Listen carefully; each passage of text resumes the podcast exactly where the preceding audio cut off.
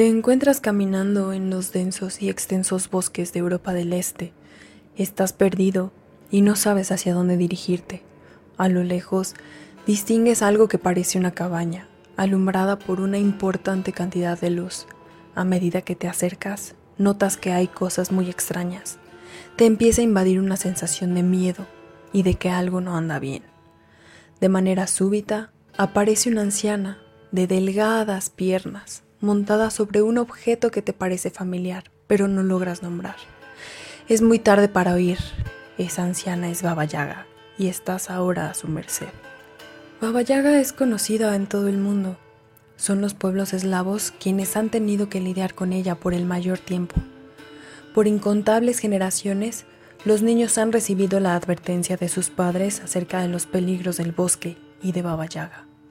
La describen con la imagen de una anciana de nariz muy prolongada, dientes afilados, que viaja en un mortero mágico, que es capaz de flotar en el aire y se impulsa utilizando sus dos artefactos mágicos más temidos, una escoba en su brazo izquierdo y el pistilo del mortero en el derecho. Todos aquellos que saben acerca de Baba Yaga tienen conocimiento de sus apetitos voraces y especiales. Ella gusta de comer mmm, carne humana, especialmente la de niños a quienes atrapa cuando estos deambulan perdidos por el bosque.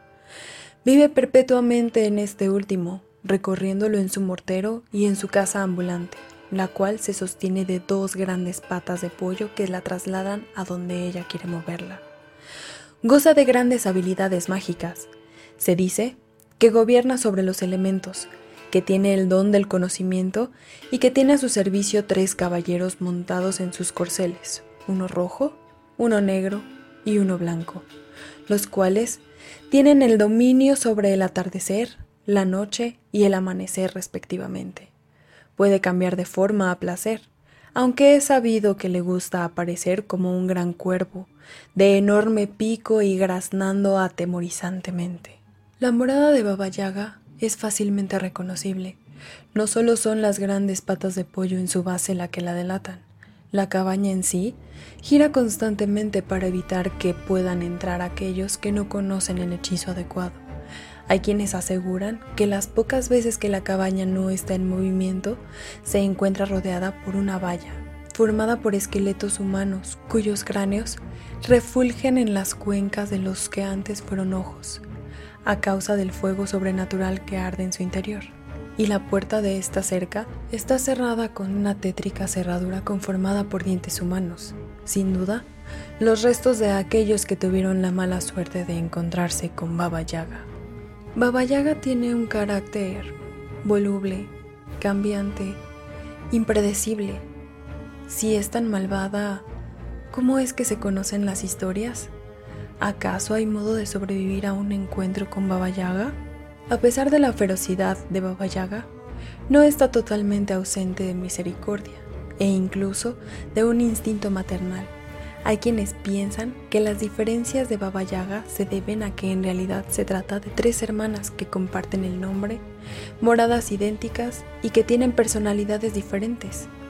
Otros piensan que las Baba Yaga han existido desde siempre y que, en tiempos ancestrales, los griegos las llamaban moiras y los romanos las parcas. Por otro lado, también existe la creencia de que simplemente Baba Yaga puede estar en más de un lugar a la vez y que depende de quién se encuentre con ella, será el desenlace. Un famoso relato de un joven llamado Iván nos da información de Baba Yaga.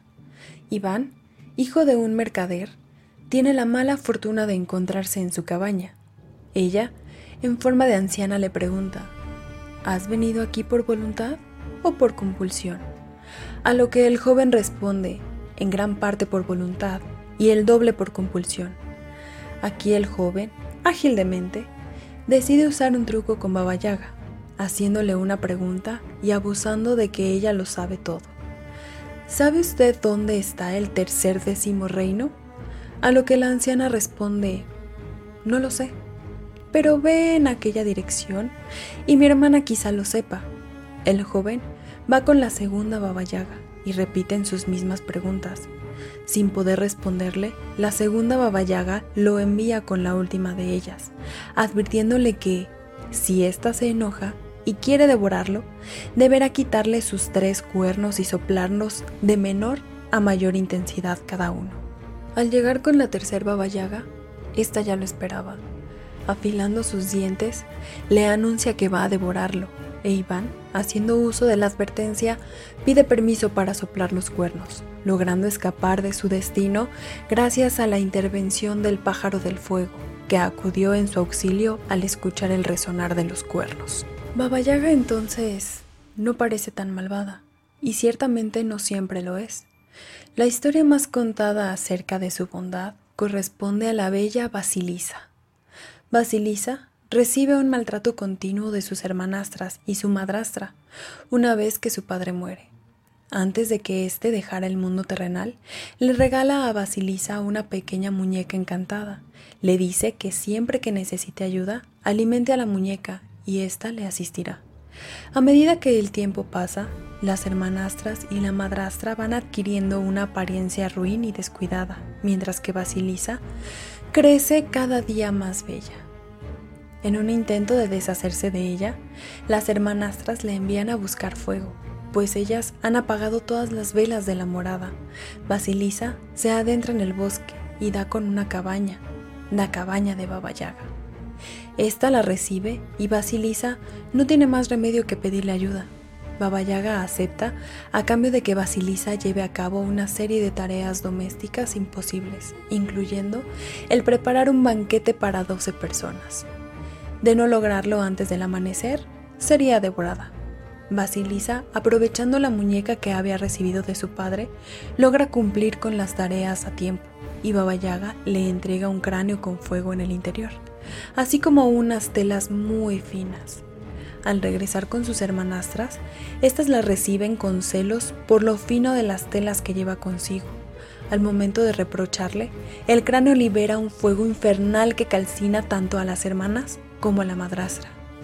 Así es como Baba Yaga ha recompensado a Basilisa con su libertad. Con las telas finas, Basilisa se hace atuendos espléndidos.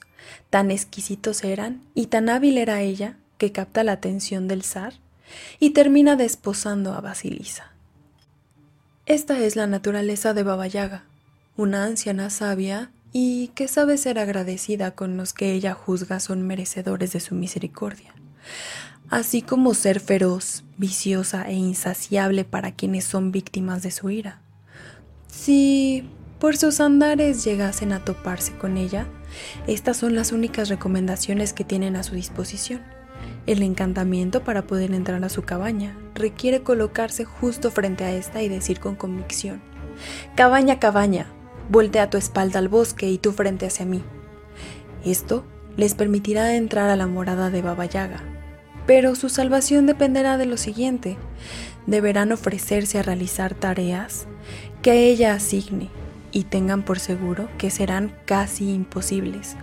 Si lo logran, recibirán una recompensa como nunca lo imaginaron. Si fallan, bueno, no tendrán mucho de qué preocuparse después.